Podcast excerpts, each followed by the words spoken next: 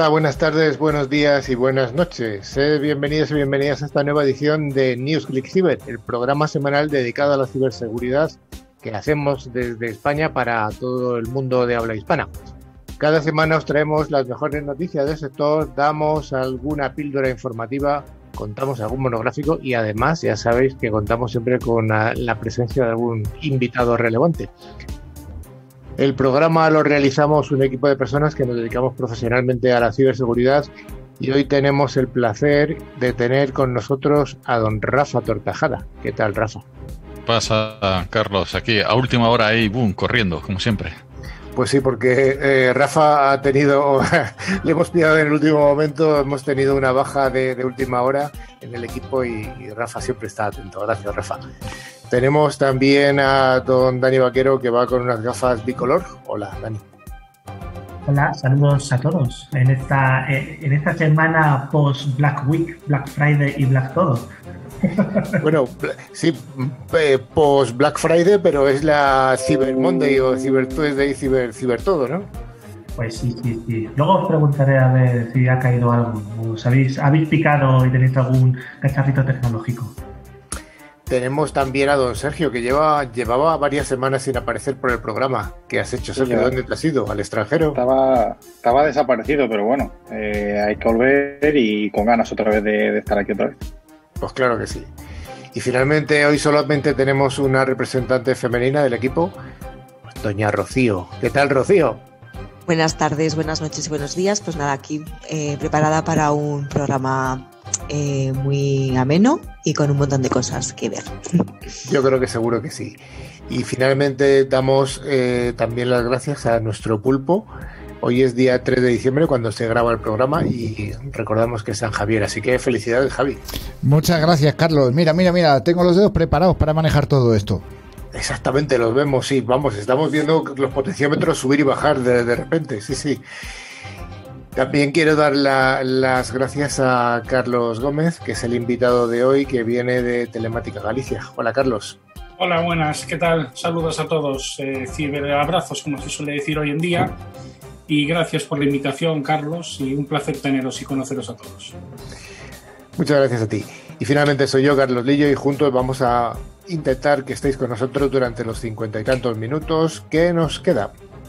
Sí, como siempre nos gusta deciros, eh, podéis seguirnos a través de, nuestras redes sociales, de, LinkedIn sobre todo, de Facebook, de, Twitter, etcétera, y eh, podéis comunicaros con nosotros pues, a través de nuestro correo info arroba y, obviamente también tenemos nuestra página web que podéis visitar para, para encontrar documentos muy interesantes se llama clickciber.com, www.clickciber.com. Y si además echáis en falta haber escuchado algún podcast de un episodio anterior, nos podéis encontrar en todas las plataformas clásicas como Spotify, Evox, TuneIn o cualquier otra, simplemente buscando con la palabra ClickCiber. Rocío, ¿y qué vamos a ver hoy en el programa?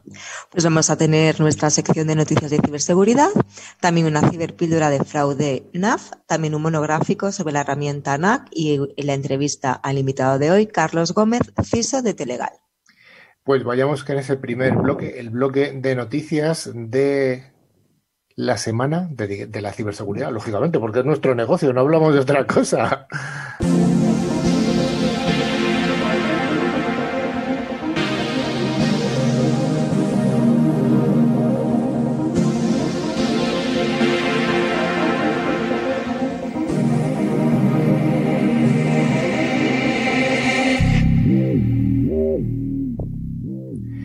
Cada semana, Netscope, solución líder en protección de entornos cloud, nos trae las noticias más jugosas.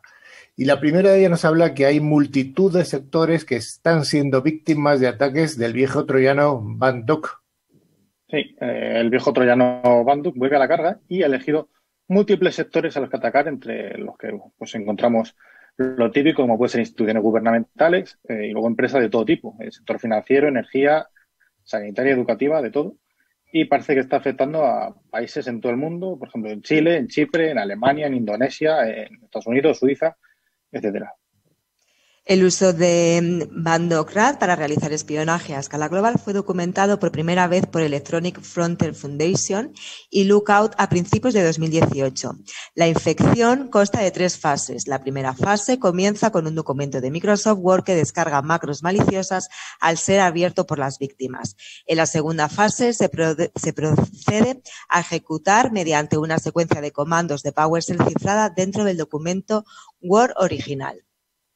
En esta última fase de ataque, este script hecho, como dice Rocío, en PowerShell, se utiliza para descargar partes ejecutables codificadas de, servicios de almacenamientos en la nube, como puede ser Dropbox, Bitbucket, y que lo que hace, eh, ensambla el backdoor rack que luego se encarga de inyectarlo en un nuevo proceso de Internet Explorer.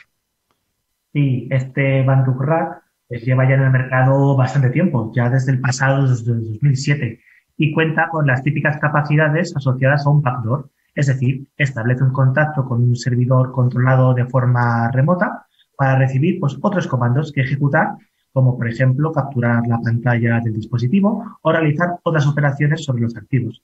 Esta nueva variante de Bandup es una versión reducida del malware más conocido, que antes podía ejecutar hasta 120 comandos, y bueno, pues esta versión más comprimida o reducida solamente puede hacerlo con 11 virus. La información personal y de salud de más de 16 millones de personas de Brasil mm, de COVID-19 ha sido expuesta debido a una negligencia de uno de los empleados del Hospital Albert Einstein de la ciudad de Sao Paulo, ¿no, Rocío?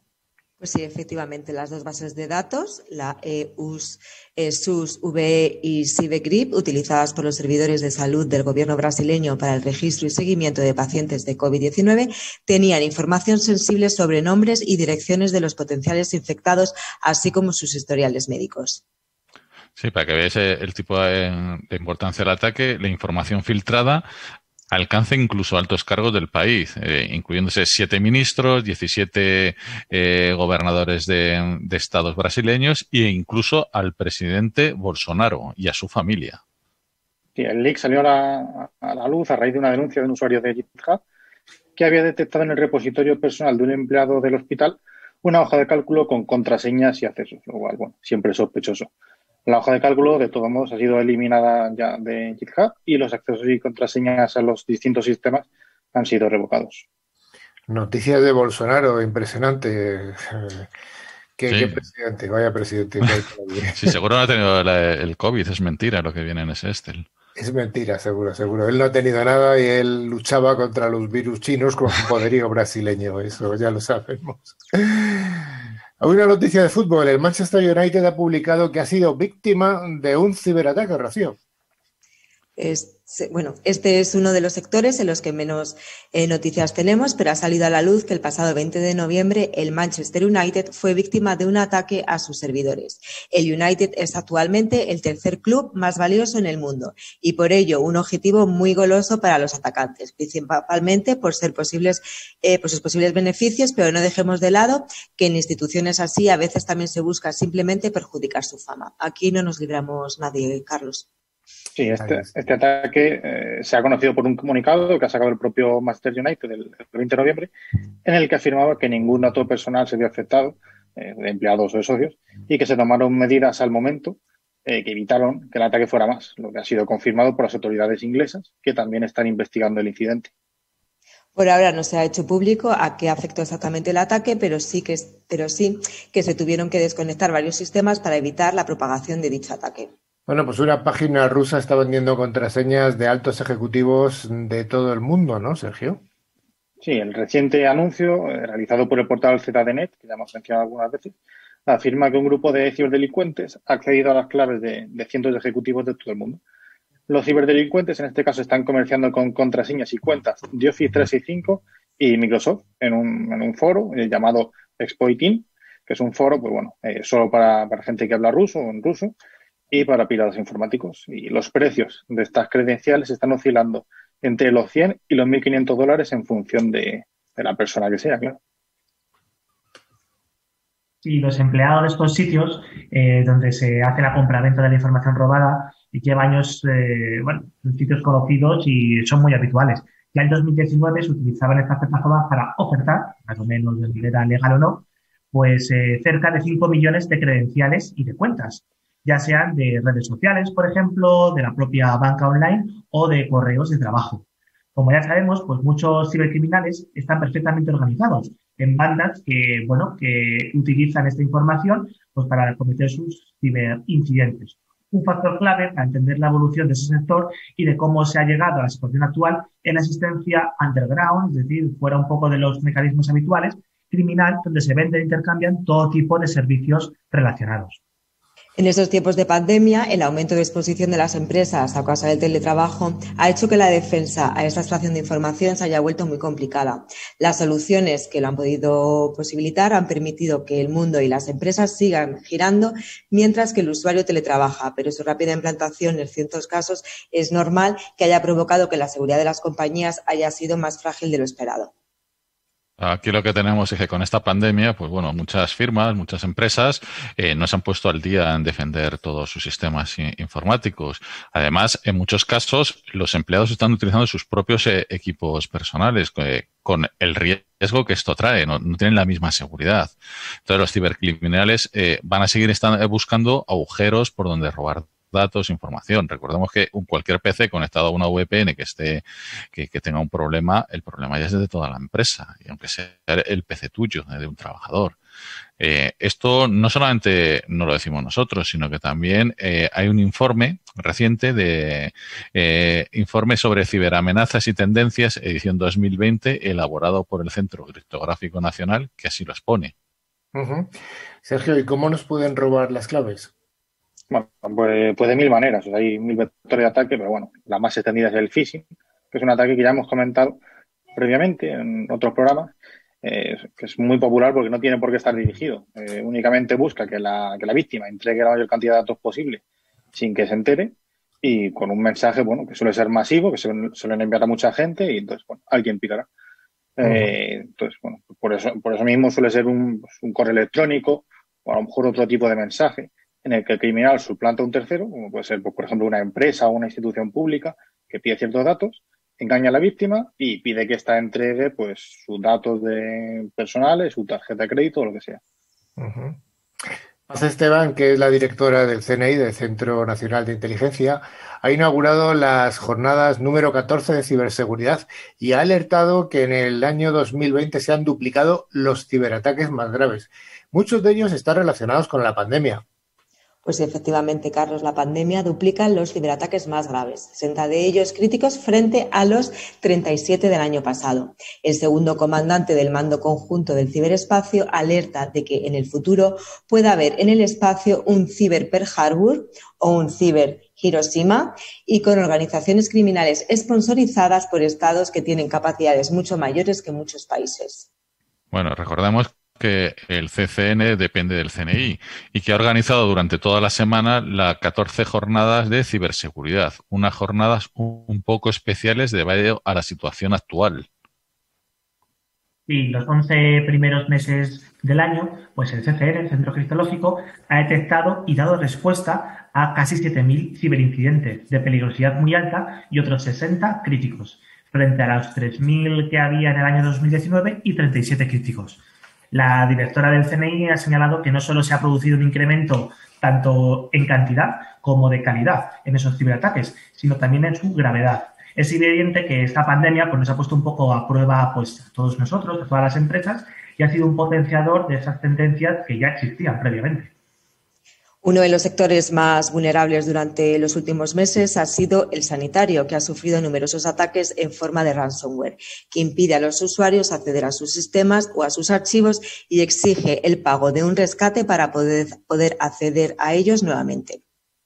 Por su parte, Javier Candau, que es el, jefe del Departamento de Ciberseguridad del CCN, ha explicado en estas jornadas que en lo que llevamos de año, eh, todavía queda un mes, eh, se han detectado 45.000 ciberincidentes de peligrosidad alta, 15.000 de riesgo medio y aproximadamente 6.000 de bajo. En total, 74.000 ciberamenazas, o, lo que es lo mismo, un 70% más de las registradas en 2019 a lo largo de todo el año. O sea que, bueno, esta tendencia pues tiene pinta de que va a seguir, va a seguir creciendo y, a un ritmo no, no, bajo, precisamente. Sí, además todavía nos queda el último mes, ¿no? O sea que todavía esto va a seguir creciendo. con la Navidad y todo. Una noticia importante que afecta al sector farmacéutico en España y es que el grupo farmacéutico Zendal, que es uno de los eh, grupos donde se está produciendo o se va a producir una de las vacunas contra el COVID-19, ha denunciado una estafa mediante el denominado fraude del CEO, Rocío. Pues sí, hace unos días se detectó esa suplantación de identidad. El fraude del CEO consiste en, básicamente, que una persona ajena a la empresa se haga pasar por un responsable de la misma para ordenar una serie de transferencias de dinero. En este caso, la cantidad no se ha revelado oficialmente, pero la voz de Galicia apunta que podría ser transacciones por valor de más de 9 millones de euros. Sí, Zendal, que, bueno, nada tiene que ver con el nuevo hospital que está en Valle, aunque comparta el nombre, ha explicado a través de un comunicado que en cuanto se detectó el delito, se puso en conocimiento de la Guardia Civil mediante una denuncia clásica. Sí, en todo caso, eh, bueno, pues la empresa ha señalado que tanto la plantilla del grupo como todos los trabajadores y, todos los desarrollos biotecnológicos que tienen en cartera eh, siguen mm, trabajando normalmente y que no, no ha afectado a nada. Bueno, lógicamente la empresa tiene que defenderse, pero bueno, es, eh, las recordamos una y mil veces más que las empresas no son culpables de ser atacadas, los, los, culpables son los ciberdelincuentes. Entonces las empresas bastante hacen con defenderse de las pobres. Un estudiante japonés de 14 años queda arrestado por crear un virus ransomware el cual promocionó a través de redes sociales. Señoras y señores, ¿qué es esto, Dani? Pues sí, tenemos a un joven estudiante de solo 14 años que, bueno, pues admitió que había incorporado un software de cifrado gratuito para desarrollar su propio ransomware. Incluso, pues mostraba a quien estaba interesado cómo descargarlo y cómo difundir su propio ransomware para chantajear a posibles víctimas. Este estudiante japonés, pues hizo uso de las redes sociales para promocionarlo con la frase, cree un ransomware, eh, cree usted mismo su propio ransomware y siéntete libre de usarlo. Según la policía japonesa, el, ransomware eh, creado por, este estudiante permite que el descargador se infiltre en la computadora de la víctima y solicite el pago en moneda virtual. Este virus se ha descargado más de 100 veces que se ha detectado y el gobierno japonés no ha revelado la identidad del niño. Solo dijo que este estudiante solo tardó tres días en crear el ransomware con una computadora personal, con un PC normal y corriente. El estudiante declaró que, que aprendía a programar y a crear ransomware por curiosidad y que quería hacerse famoso. Bueno, curiosa noticia del, del, estudiante japonés. Y vamos ahora a África con esta última noticia. Y se han arrestado a tres estafadores nigerianos de BEC, BEC, por atacar a miles de empresas de todo el mundo. ¿Qué es esto de BEC, Rocío? Pues mira, probablemente todos conozcamos la estafa nigeriana modernizada por la cual a través de un mail con phishing y usando técnicas BEC, es decir, Business Email Compromise, distribuyen eh, malware para infectar de forma indiscriminada a todo el que lo reciba. Y a través de la operación Falcon, pues desarrollada por la Interpol junto con la Policía de Nigeria y algún otro grupo, han puesto fin pues a esta actividad eh, delictiva que estaba teniendo, pues, teniendo lugar deteniendo a tres sospechosos que eran los encargados de desarrollar los propios enlaces de phishing, eh, también crear los dominios maliciosos y, bueno, pues realmente realizar esas campañas de correo masivo.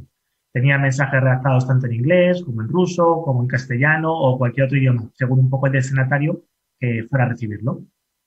Y en esta campaña los ciberdelincuentes distribuían malware, spyware y rat, eh, incluidos por los famosos Agent Tesla, Loki, Spartan y luego los troyanos Nanocore y Remcos.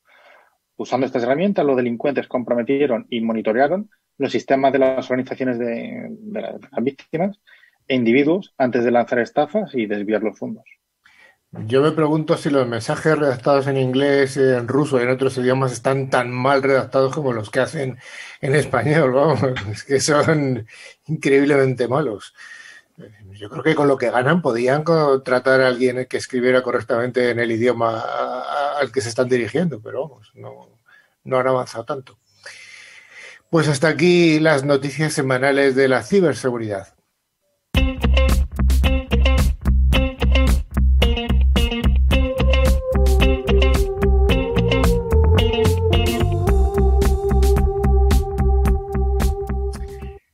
Y rápidamente contamos una de estas ciberpíldoras que nos gusta contaros cada semana.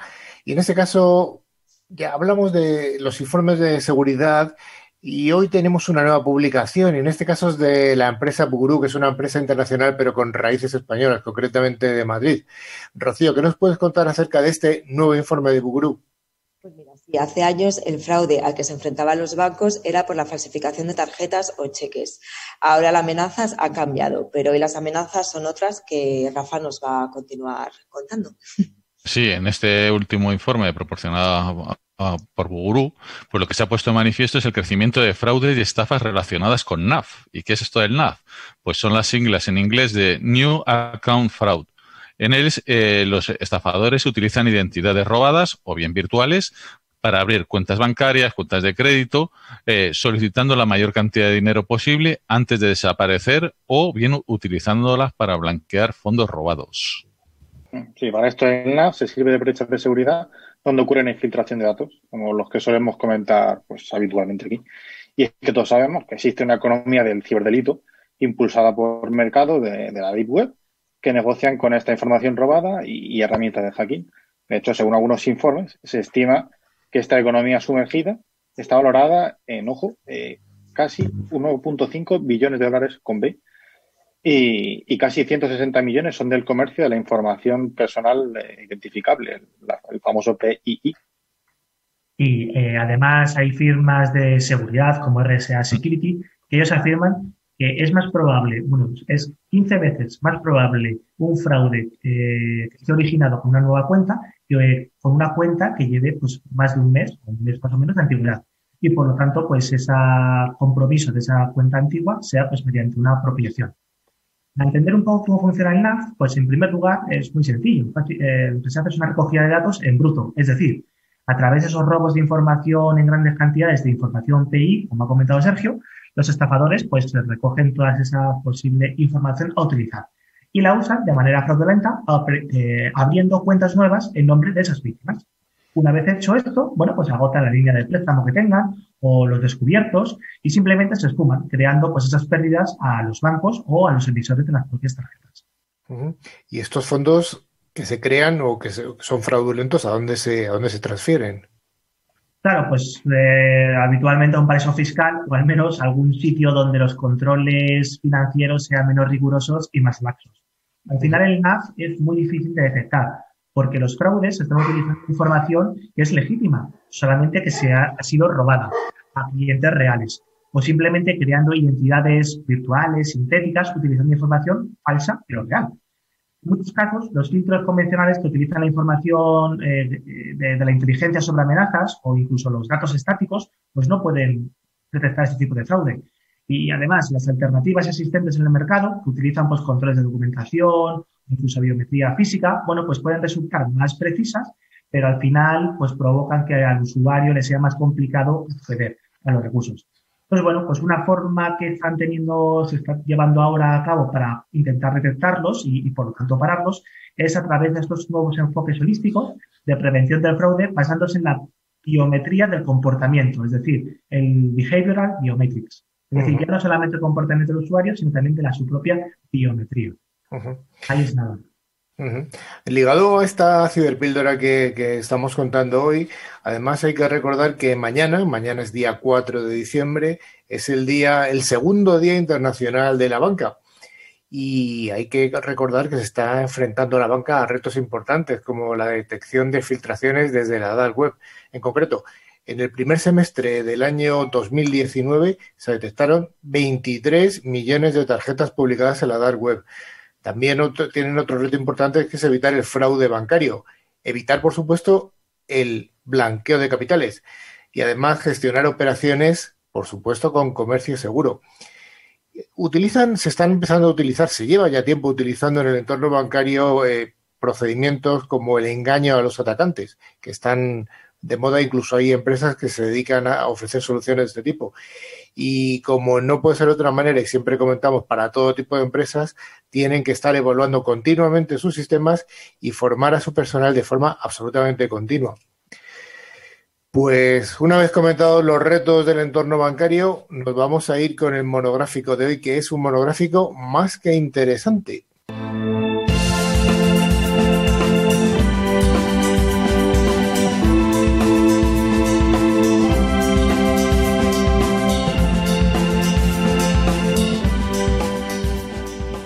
Vamos a desarrollar un tema que ya hemos tocado en alguna ocasión dentro del programa, pero nos parece que es un tema tan, tan apasionante, tan interesante y de tanto recorrido que merece la pena hacer una revisión, al menos anual. Estamos hablando del NAC, del Network Access Control.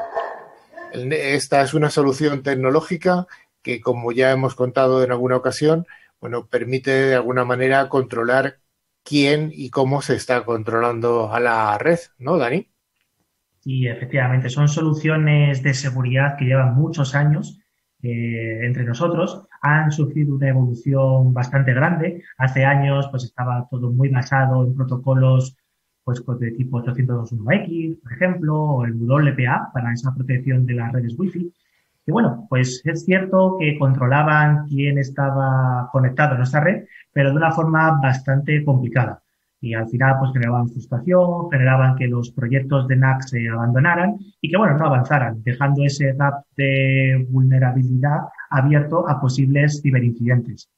Eh, bueno, pues a lo largo de los años los NAC han ido evolucionando, han ido incorporando nuevas técnicas para poder hacer sus detecciones, sus perfilados, sus controles eh, pero también es cierto que se enfrentan a nuevos, a nuevos retos. Lo hemos hablado mucho, esa industria 4.0, esa convergencia entre redes IT y OT, pero incluso también con esas IoT, esas pulseras cuantificadoras que todos llevamos en nuestras muñecas, los relojes inteligentes, etcétera, que al final utilizan pues comunicaciones que no son muy normales, no son muy estándar, ¿no? Y se convierten en dispositivos y bueno, pueden ser utilizados para realizar un ciberincidente. Entonces, bueno, a pesar de esas evoluciones y mejoras, pues sí es cierto que tiene una serie de retos que, tienen que, afrontar y, poder darle también solución ante este nuevo paradigma de redes que tenemos hoy en día. Bueno, vamos a hacer un breve recordatorio. Rocío, ¿nos puede recordar qué es un NAC? ¿A qué se corresponden estas iniciales? Pues mira, las siglas son Network Access Control, control de acceso a las redes. Es un conjunto de herramientas, procesos y protocolos que gobiernan el acceso a los recursos conectados a la red. Es decir, involucra soluciones de control de acceso para todo tipo de recursos, como un PC, un servidor o tu, pulsera cuantificadora que llevas en, la muñeca que te dice pues todo lo que corres o no corres. Sí, básicamente es como un policía que está vigilando la red. Mira, mira qué hay o quién está pasando en todo momento. Eh, la función del policía además no va a ser solo vigilar quién o qué está, sino, sino qué es lo que hace y si, si considera que algo es una amenaza o no. Eh, finalmente, en, ese contexto, eh, el policía aplicará pues, políticas de, conexión a la red en función de, lo que él valore. Es decir, si eres un sistema de la empresa, te dejará conectar sin ningún problema a lo que sea. Pero si es una baserita IoT, te bloqueará el acceso o te pondrá en un sitio donde no puedas hacer daño, porque bueno, ya, ya está muy demostrado por muchos casos que puede ser peligrosas. Y oye, eh, Rocío, ¿cuándo se necesita un NAC en una organización, en una empresa? Pues mira, en primer lugar, para dispositivos no autorizados. Es fácil agregar dispositivos a una red, pero no siempre es tan fácil rastrearlos. Como resultado, las empresas corren un alto riesgo de tener dispositivos no autorizados en sus redes. Los empleados pueden traer portátiles personales o mm, teléfonos al trabajo y conectarlos a la red sin registrarlos adecuadamente según los términos de la política Bellot de su empresa, por ejemplo. Un equipo de TI puede configurar dispositivos con fines de prueba y después olvidárselos a ellos. O alguien que quiera poner un dispositivo, no sé, ahora recordando así un poco Mr. Robot, la primera temporada, la única decente, cuando dejan ahí conectado un cacharrito. Pues todo esto, si tiene conectividad IP, lo puedes, lo puedes detectar. Estos dispositivos se pueden convertir en dispositivos IoT en la sombra, que están conectados a la red, pero que no se están administrando adecuadamente. El NAC ayuda también a evitar, pues esto, dispositivos no autorizados eh, pues eh, desde un router o cualquier cosa que quieras poner. No sé, una forma de saltarse muchas de las protecciones es meter un router conectado a una fibra o a una fibra de un operador. Pues esto lo tendría que detectar y poder desconectarlo, o PCs o cualquier otro tipo de, dispositivo que se está conectando a la red. Y cuando estamos hablando de esa visibilidad, también hay que tener en cuenta que cada vez más, pues el outsourcing está a la orden del día las grandes compañías tienen externalizadas pues, ciertos servicios o, bueno, pues a través de contratistas, socios o proveedores externos. Y al final, a estos serie de proveedores externos también hay que darles acceso a la red para hacer pues su trabajo. Entonces, sin tener una estrategia de tipo NAC eficaz, lo es muy difícil garantizar pues que estos, estos equipos, estos sistemas externos estén debidamente protegidos y no se conviertan en un vector de ciberincidentes. De hecho, lo hemos visto muchas veces. Cuando se produce un ciberincidente en una gran empresa, no pocas veces es a través de un contratista o un proveedor externo. Es decir, la empresa estaba correctamente securizada con sus controles, pero a través de esta serie de puertas que dejamos de manera consciente para que, bueno, nos hagan un servicio, como debe ser, bueno, pues esos eh, atacantes pues, logran introducir y, bueno, pues realizar pues un poco las, sus fechorías.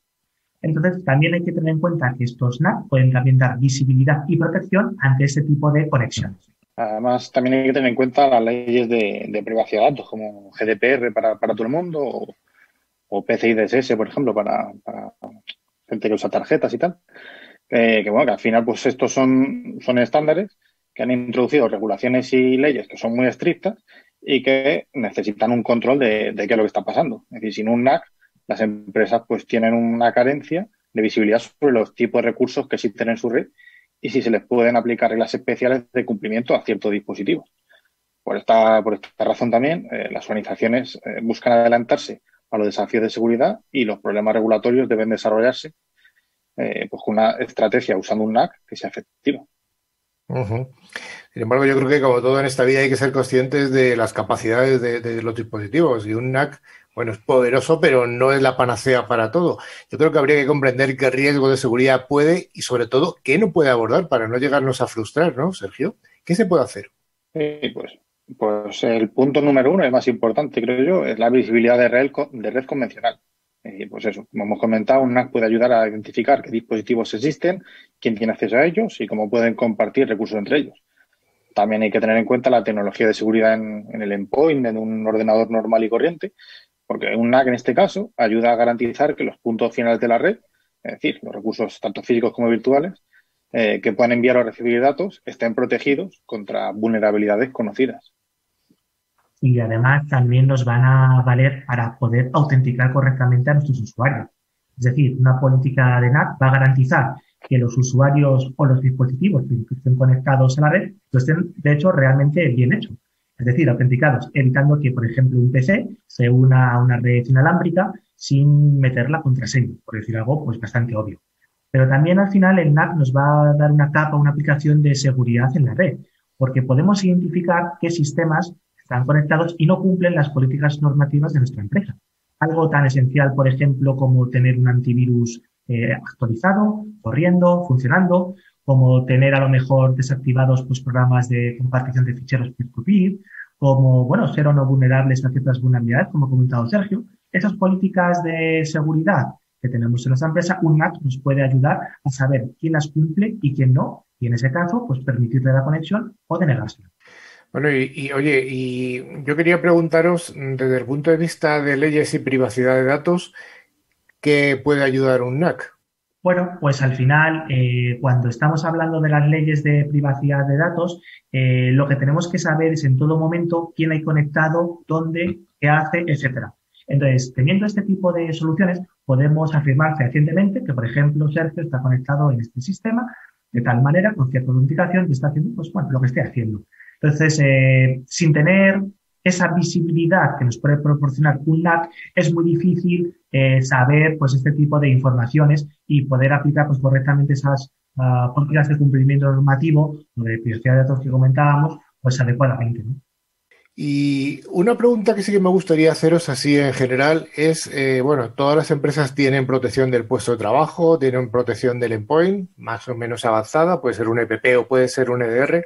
Por cierto, recuerdo aquí a todo el mundo que el 15 de diciembre vamos a publicar en nuestra revista, en el número 3 de la revista, la encuesta nacional e internacional que hemos hecho a CISOs de todo el mundo, de habla hispana, aunque han podido contestar otras partes, por supuesto sobre el grado de satisfacción con eh, los antivirus, tanto los tradicionales como Endpoint. Ya tenemos los resultados, se cerró la encuesta ayer, hemos tenido decenas y decenas de, respuestas por parte de CISOs y CIOs tanto de España como de Latinoamérica y los resultados yo ya he empezado a verlos y son más que curiosos. Se preguntaron sobre 18 fabricantes distintos y bueno, habrá un premio y un ganador y, dos, y dos que queden finalistas. Pero bueno, hecha, una vez hecho este corte, eh, visto que todas las empresas necesitan protección de los puestos de trabajo, todas, por supuesto, necesitan una protección perimetral con firewall. ¿Consideráis que el NAC es algo que debe tener toda empresa, por supuesto, a partir de cierto volumen de, o cierto tamaño? Dani, tú que, que, has lidiado mucho en tu, en tu labor profesional con esto, ¿consideras que es algo imprescindible?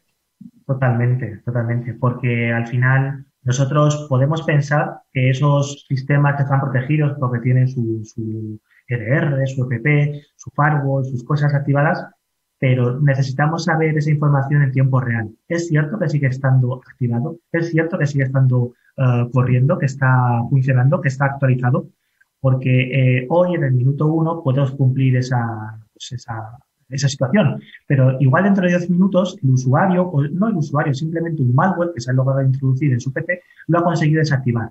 En función de esa información en tiempo real, vamos a poder aplicar las políticas de seguridad de nuestra empresa. Y eso es fundamental porque en el mundo de la seguridad no hay nada estático, todo es dinámico, todo cambia. Entonces es muy importante tener esa visión en tiempo real de qué es lo que tenemos conectado y de qué manera o cómo está. Sí, además, Dani, una cosa muy importante es que cada vez hay más eh, gente externa. Y como bien has dicho, cada uno viene como viene, con su PC según le haya puesto su, empresa. Y es mm, primordial saber que cuando se conecta a tu red, ese PC cumple las garantías, cumple con el estándar de, la empresa, que tu estándar puede ser muy alto, pero si el de otra empresa no lo es y llegas con cualquier cosa, pues vete a saber qué, qué te puede estar pasando. Oye, ¿cuáles serían las limitaciones de un NAC? Bueno, eh, hay, hay distintas limitaciones. Los NAC, como estamos viendo, están muy bien cuando tienes un usuario y un dispositivo conocido. ¿Qué es lo que pasa cuando tienes eh, otro tipo de dispositivos, tipo IoT, dispositivos no administrados? Es más difícil de, gestionar. Un NAC habla muy bien eh, distintos protocolos, sobre todo los protocolos IP, pero los eh, hay otro tipo de protocolos que ya necesitas otra ayuda de, para ponerlo en un NAC. Entonces, todo lo que es la parte de IoT es mucho más difícil de, eh, de, poder que, que lo vea un NAC tradicional. Necesitas ayuda. Entonces, bueno, pues eh, aquí también es, verdad que todas las, eh, todas las empresas eh, piensan que por ser un sistema IoT, un sistema antiguo, es mucho más seguro. Esto ya se está viendo que, no es así. Entonces, bueno, pues ahí puede ser un pequeño, una pequeña debilidad que pueden tener, que luego hay otra forma de arreglarlo. Pero bueno, en lo más tradicional esto es lo que yo creo y es lo que veo que puede ser el, mayor problema.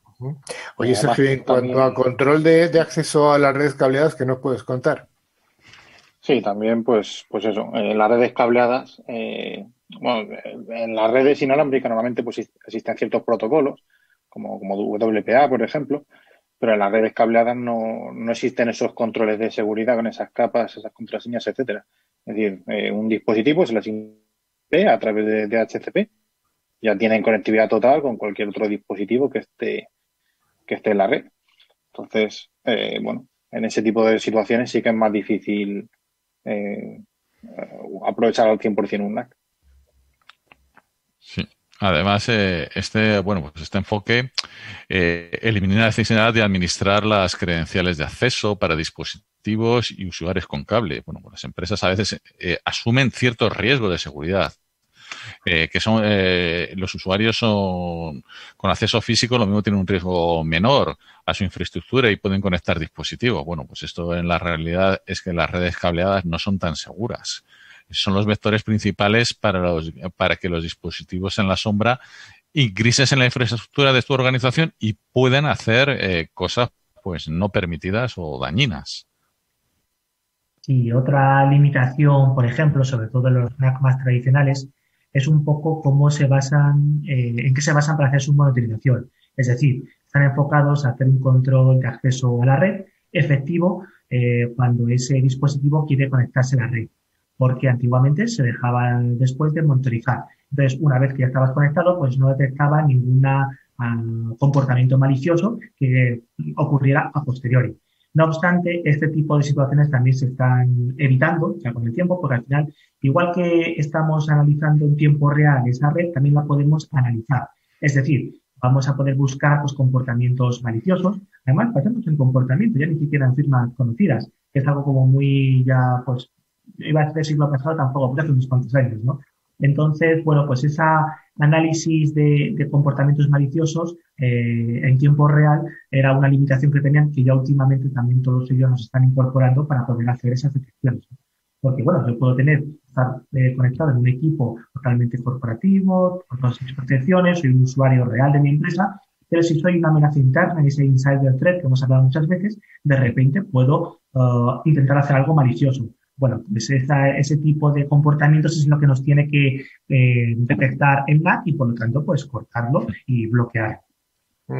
También, antes lo habíamos comentado, al final hay muchos dispositivos nuevos de nueva generación, esos IoTs o incluso redes OT, que muchas veces eh, ni siquiera tienen usuarios, utilizan protocolos distintos. Bueno, pues al final eh, el NAC no podía dar una, respuesta ante este tipo de situaciones básicamente porque no podía vernos, no tenía esa visibilidad en la que sin visibilidad no podemos aplicar ciberseguridad. Entonces, bueno, también esta limitación con el paso de los años va eliminándose, van incorporando nuevos protocolos, van incorporando nuevos sistemas de perfilado de dispositivos hardware, incluso agregándose a las redes OT, para tener en una herramienta pues la posibilidad de aplicar esas políticas de seguridad, tanto el mundo IT con la convergencia con el mundo OT. Yo creo que sí, que finalmente lo que has estado contando de la evolución de los NAC a, la implantación de nuevos protocolos, sobre todo en la parte OT, desde luego que es uno de los factores de crecimiento de estos dispositivos, que ya hemos visto que son súper importantes, imprescindibles en cualquier organización a partir de cierto tamaño y, bueno, pues yo creo que seguiremos hablando de los NAC porque claramente es una tecnología que merece la pena conocerse e implantarse. Bueno, pues hasta aquí este monográfico de hoy que hemos ya comentado que iba a ser interesante.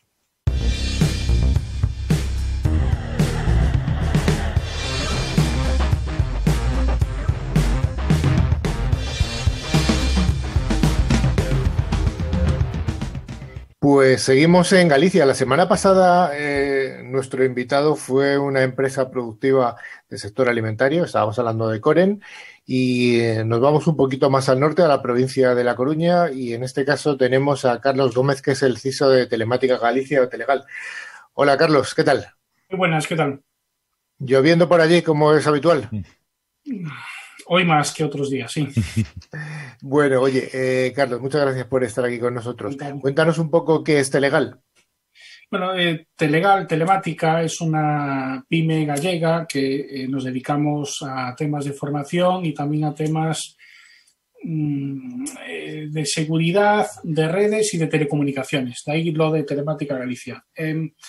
Nos focalizamos sobre todo en cliente de pequeña y mediana empresa y también administración pública eh, tipo diputación o antega junta y también eh, ayuntamientos. en, la parte, en la parte de formación nos dedicamos a dar formación sobre todo de temas de Microsoft y de Cisco eh, y de temas de redes y de wifi, de todo lo que estabais hablando del NAC y tengo podría hablar de varios proyectos de todo esto que estuve echando eh, y, repasando, según hablaban los compañeros de proyectos que he tenido en Madrid y fuera de Madrid eh, y en el extranjero también, eh, trabajando pues como había trabajado estos años previos en mi carrera profesional en Fujitsu. y nos dedicamos también a una parte muy importante que es la consultoría informática, tanto en seguridad como en tema de RP. Somos Silver Partner de Microsoft, eh, nos decantamos en nuestra parte de seguridad en un fabricante norteamericano que es Palo Alto, y ahí lo estamos dándolo todo, todos los días. Bueno. Oye, la parte de formación, cuéntame un poco qué es lo que hacéis. Pues también dentro de la parte de formación tenemos dos patas. Eh, somos un centro de FP privado, por un lado, y nos dedicamos a cursos oficiales eh, para la consellería. Lo digo en gallego, eh, por no tener que poner en castellano consejería. ¿no? Se entiende perfectamente, no, no, hay ningún problema. Genial. la consellería de, de, trabajo, de trabajo. ¿no? Ahora eh, nos van a cambiar ese modelo que le llaman el modelo FPO, ¿no? que es un eh, vienen fondos de la tripartita y fondos del Estado y del SEPE y esos fondos ayudan a que la gente se pueda reciclar profesionalmente o ayudar a la gente que está en paro eh, a encontrar eh, una nueva formación. Nosotros nos dedicamos a formar a esos alumnos que nos pueden venir del paro o a crear ese curso privado que estamos homologados. Tenemos cursos homologados por el SEPE y, que este año, por ejemplo, 2019, no, 2019, 2020, nos han homologado eh, un nuevo curso de ciberseguridad eh, que lo daremos para el año que viene, el año 21. Está claro que queríamos olvidarnos del año 2020 y hablábamos todos de otro año. Esto es una... 19 y 21, el 20 no existe. El 20 queremos borrarlo todo de los mapas. Em, eh, la formación en ciberseguridad. Me parece muy interesante. Has hablado del SEPE, del, de, esta entidad pública estatal que, bueno, que al final es la que se encarga un poco de, todo, de gestionar el tema del paro. Eh, desde tu punto de vista, eh, ¿crees que realmente el sector de la ciberseguridad puede ayudar a reducir el paro? sí, eh, no voy a decir en, gran medida, pero sí. Eh, básicamente, eh, bueno, hemos visto esta semana con las noticias de la farmacéutica gallega. Yo creo que falta cultura en la empresa en general, tanto en el punto final del trabajador como en, el escalafón medio, no se le da la importancia que debiera de tener la ciberseguridad y la, y la seguridad en, las empresas. Y la seguridad de las empresas empieza simplemente donde yo estoy sentado, la documentación que yo dejo, eh, el ordenador que no lo bloqueo, dejo la pantalla para que alguien pueda, pues, eh, tipo el ice drop, ¿no? Y que me pueda eh, ver qué es lo que yo tengo o lo que dejo de tener en mi ordenador. A la gente la información, pues, por naturaleza es curiosidad y evidentemente si dejas información a la vista, hay que evitarlo.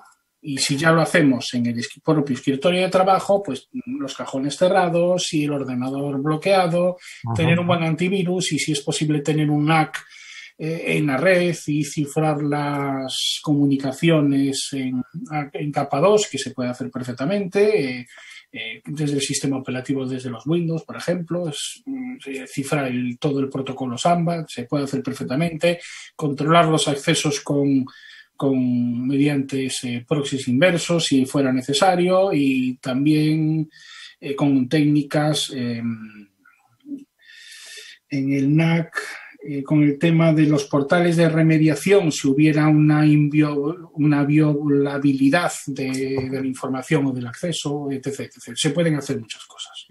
Oye, eh, has comentado antes que bueno que tratabais con clientes de administración pública ahí en la zona de Galicia, pues entiendo que son ayuntamientos, diputaciones, supongo que consellerías, otro tipo de empresas públicas. ¿Crees que la administración pública, dicho así en general, está suficientemente preparada en temas de ciberseguridad o que tienen todavía recorrido de mejoría? Mejorar siempre se puede. Siempre, todo. Tengo, que eh, dar. A ver, yo estoy eh, satisfecho y contento de lo que yo veo aquí en Galicia, eh, más que nada porque tengo compañeros también trabajando en Santiago. hace unos años Galicia decidió montar, no sé si lo conoces, el Antega, es Ah, vale, sí, lo conocéis, ¿no? Pues es eh, como una sociedad, bueno, es como un ente, ¿no? Que recoge toda la parte de la informática de todas las consejerías que tiene la, Junta aquí en Galicia y es que todo suma toda la informática, todo lo concentra en la ciudad de la cultura, no todo allí, pero casi. Y, y toda la informática, la documentación, la seguridad, pues todo tiene una serie de empresas externas y profesionales que velan, que velan por, son esos policías que tenemos de cara a la administración.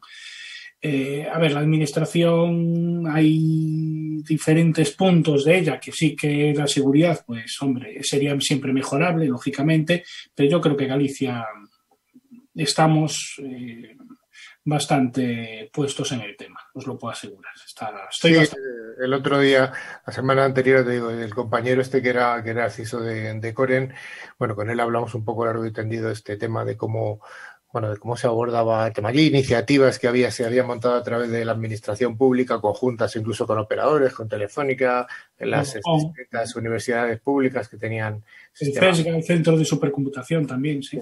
O sea que bueno, que parecía que, el entorno gallego al menos estaba, alineado con, el progreso de la ciberseguridad, de lo cual nos alegramos.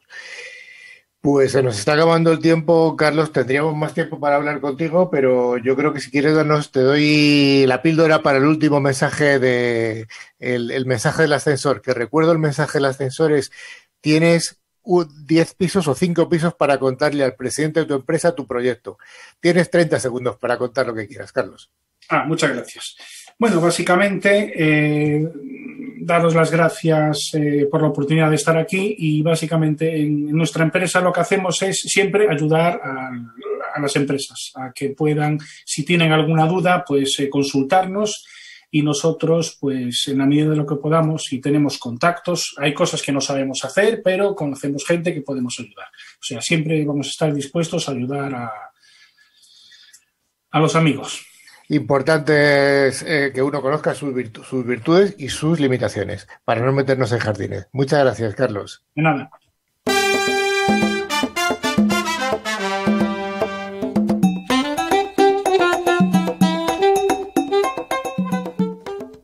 Como cada semana, Tren Micro nos trae esta sección en la que nos facilita los premios, que son dos licencias de antivirus con calidad profesional, válidas cada una para un año y para tres dispositivos. El valor de cada uno de estos regalos es de 50 euros y se puede instalar en tres dispositivos diferentes, que pueden ser PCs, Mac, tablets o móviles. Lo más importante, ¿tenemos ganadores de la semana pasada, Dani? Pues sí, han sido José Ramón Anguita de Madrid y Mar Soler de Alicante. Así que enhorabuena a los premiados. Muy bien. Y don Sergio, una pregunta fácil para la próxima semana, para esos dos futuros ganadores. Bueno, pues va a ser muy fácil. Vamos a preguntar. El, la empresa del invitado de hoy se llama Telemática y el nombre de, de una comunidad autónoma de España. ¿Cuál es el nombre de dicha comunidad autónoma? Fácil, ha sido fácil. Muy fácil, ha sido bueno. Bueno, pues para participar tenéis que enviar, enviarnos un correo electrónico a info.clickciber.com indicando el nombre y localidad desde la que nos seguís. Pues NewsClick, NewsClick Cyber está llegando a su final en este primer programa del mes de diciembre. Ya se nos está acabando el año y se nos está acabando la temporada. Y como siempre, antes de despedirnos, os recordamos otra vez nuestro correo, por si queréis respondernos a nuestra pregunta o decirnos cualquier otra cosa, info arroba clickciber.com. Por supuesto, también nos podéis seguir a través de las redes sociales, en Twitter, LinkedIn o Facebook. Y a través de, por supuesto, de nuestra web, eh, clickciber.com, que se puede acceder a nuestra revista digital, ver las fotos, todos nosotros que somos guapísimos, contenido de, de interés, bueno, hay que verla. Si, si, queréis volver a escuchar este programa o queréis escuchar algún programa anterior, os recordamos que estamos en Vox, en Spotify, en TuneIn, buscando por la palabra clave ClickCiber. Estamos en todas las plataformas de podcast, en todas, en todas. Es muy fácil encontrarnos. Y si no, a través de nuestra web tenéis acceso a todos y cada uno de los programas anteriores y, por supuesto, a nuestras revistas, además de informes que vamos publicando de vez en cuando, informes que colaboramos con alguna empresa. Pues muchas gracias a todos y a todas y hasta la próxima edición. Adiós, Rocío. Hasta luego, chicos. Hasta la próxima. Espero que sea pronto. Oye, qué bien se te ha escuchado hoy con ese micrófono que te has comprado, Rocío. Hoy da gusto. El, ¿eh? el Black Friday. El Black Friday, ha hecho, hecho maravillas. Hasta luego, Sergio. Adiós. Dani, tienes que esperar a Cyber Monday para cambiar de micrófono. Oh. se me ha pasado, me cago en la leche. Bueno, pero pídetelo a los Reyes Magos que están ahí al lado, ¿eh? Todavía estoy a tiempo, sí, sí. Hasta la siguiente. Rafa, adiós. Venga, hasta la próxima. Hasta luego, Carlos, y muchas gracias. Ah, gracias a vosotros. Buen fin de semana. Adiós.